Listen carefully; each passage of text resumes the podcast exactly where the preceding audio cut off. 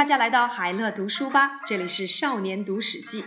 今天呢，我们来读的这段内容是刺杀汉皇灌高的故事。灌高的愤怒。张耳原是魏国大梁人，在秦末随陈涉起兵，原本跟随武臣将军，后来跟了西楚霸王项羽，最后投靠了汉王刘邦。汉三年，汉王封张耳为赵王。汉五年，张耳过世，被加谥号为景王。儿子张敖继承了赵王的王位。这一年，当了皇帝的刘邦把大女儿鲁元公主嫁给了张敖，立公主为王后。汉七年，刘邦带兵征讨联合匈奴作乱的韩王信，被围困在了平城。后来与匈奴达成了协议，才得以脱身。从平城回来，经过赵国，停留在赵国国都邯郸。赵王张敖脱下了官服，穿上了皮套袖，亲自侍奉刘邦饮食，态度非常的谦卑，完全尽到女婿的礼数。刘邦却岔开双腿坐着，开口就骂人，态度非常的傲慢，完全不把张敖当一回事儿。赵国的丞相灌高、赵武等人都已六十几岁，是张耳旧有的宾客，生平最重气节。看到这种情形，都愤怒地说：“我们的大王也未免太软弱了。”灌高等人对赵王说：“天下豪杰并起，有本事的人先立为王。如今大王侍奉皇帝如此恭敬，而皇帝这么无礼，请准许我们把他杀了。”张敖一听，紧张的把手指都咬出血了，说：“你们怎么能说出这种话？”先父的国家亡了，是靠着皇上才得以复国，这是多么大的恩德！希望你们不要再说这种话了。灌高和赵武等十余人私下商议，这就是我们不对了。我们的大王是个忠厚的长者，不肯背弃恩德，怎么能陷大王于不义？但我们重义气，不愿受辱，不满皇帝侮辱我们的大王，所以由我们来杀他。今天商议的这件事，假如成功了，那么功劳全归大王。如果失败了，就由我们来承担责任。第二年，刘邦带兵到东环扫荡韩王信的余党，班师回朝时路经赵国，灌高等人安排了刺客躲藏在百人这个地方的宾馆夹壁中，预备在宾馆的厕所里对刘邦进行刺杀。刘邦来到了宾馆，心里忽然有种不祥之感，便问旁人：“这个县叫做什么？”“叫做百人。”“百人。”刘邦想了想。百人就是逼迫愚人的意思，因此他头也不回地离开了。汉九年，灌高的仇家得知了灌高的刺杀计划，向上面告发，朝廷派人去逮捕赵王和灌高等人。那十几个人都要争着要自杀，灌高气得大骂：“谁叫你们这么做？我们的大王实际上并没有参与这项计划，却一并要被逮捕了。你们这些人都死了，那么谁来替大王辩白，证明他是没有谋反呢？”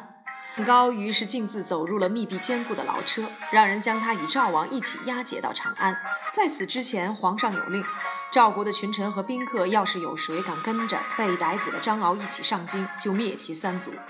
赵王的宾客孟叔等十余人，因此把头发都剃了，在脖子上套上了铁箍，假扮成赵王的家奴，跟着来到了长安。接受审判时，灌高说：“这件事都是我们几个人策划的，赵王毫不知情。”欲利用鞭子、棍子拷打他，又用锥子戳他，把他整得体无完肤。灌高始终不再开口说话。吕后好几次向刘邦说，赵王张敖是鲁元公主的丈夫，应该不会做出这种事。刘邦生气地说：“要是让张敖得到了天下，还怕得不到像你女儿这样的女人吗？”刘邦完全不听吕后的劝。但是当廷尉把灌高受审的情形和他的供词向刘邦呈报，刘邦却说：“好个壮士啊！有谁认得他？私底下去问一问。”中大夫谢公说：“灌高是我的老乡，我之前就知道他，他的确是赵国重名誉、讲节操、说到做到的好汉。”刘邦因此派谢公拿着符节去狱中探视躺在竹床上的灌高。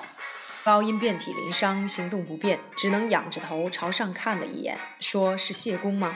谢公就像是老朋友见面般慰问他，跟他聊了起来，问他赵王张敖到底有没有参与计划。关高说：“按照人之常情，有谁不爱惜自己的父母和妻儿？如今我的三族都因我被论处死罪，难道我会用所有亲人的性命去换一个赵王？实在是赵王根本没有谋反之心，是我们这些人干的。”接着，灌高就把他们为何这么做，以及赵王根本不知情的情况，都跟谢公说了。谢公回到了宫里，把灌高的话呈报皇上。皇上于是赦免了赵王。刘邦很欣赏灌高，于是派谢公去对他说：“赵王已经被释放了，同时也赦免了灌高。”灌高很高兴地问：“我们的大王真的已经出狱了吗？”谢公说：“没错。”接着又说：“皇上夸奖您，因此也将您一并赦免了。”灌高说：“我之所以不自尽，以致后来被打到体无完肤，就是要留着这口气为赵王辩白，表明他没有谋反。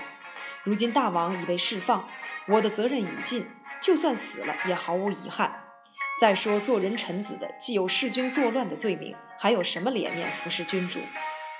即使皇上不杀我，难道于心无愧吗？”灌高说完，便仰头自断脖颈而死。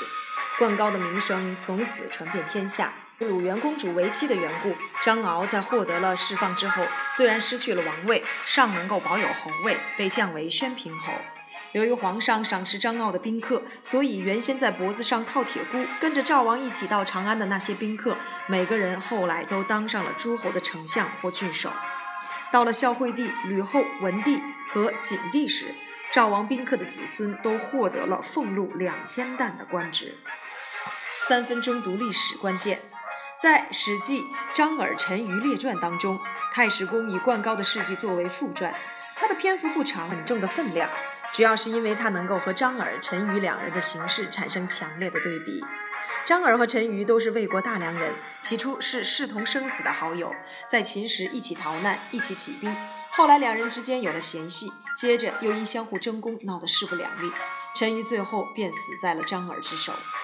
为了利益，文景交也能够变成段景交。